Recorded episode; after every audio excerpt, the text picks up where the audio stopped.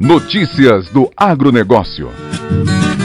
Olá, eu sou Gilberto Martins e seja bem-vindo ao Notícias do Agronegócio. Hoje, quinta-feira, 14 de outubro de 2021. O dólar está sendo vendido a R$ 5,50. O euro vale R$ 6,37. O café arábica em patrocínio está sendo vendido a R$ 1.295, com a variação de 3,19%.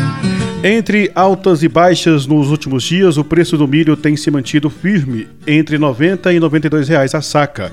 O balanço foi feito pelo CPEA. O cenário pode ser diferente em uma ou outra região, mas a situação no geral é de cotações em queda no interior do Brasil, uma vez que a volta das chuvas, mesmo que num volume abaixo do ideal, em algumas praças acalmou muitos compradores. Porém, com dólar valorizado, o que oferece às exportações, o preço do milho nos portos se mantém em alta.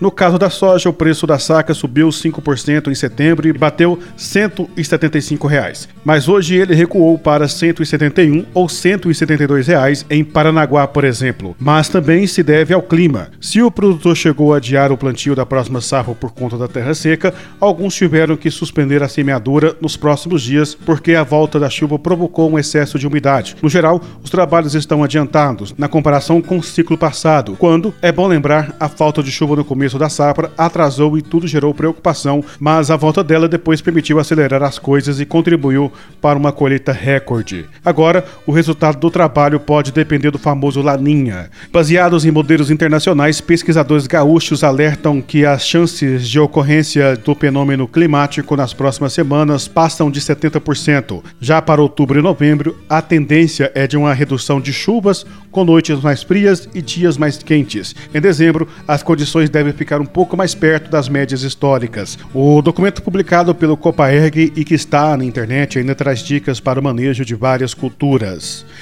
Outras informações está em nosso site paranaíbaagro.com.br. Até amanhã com mais um Notícias do Agronegócio.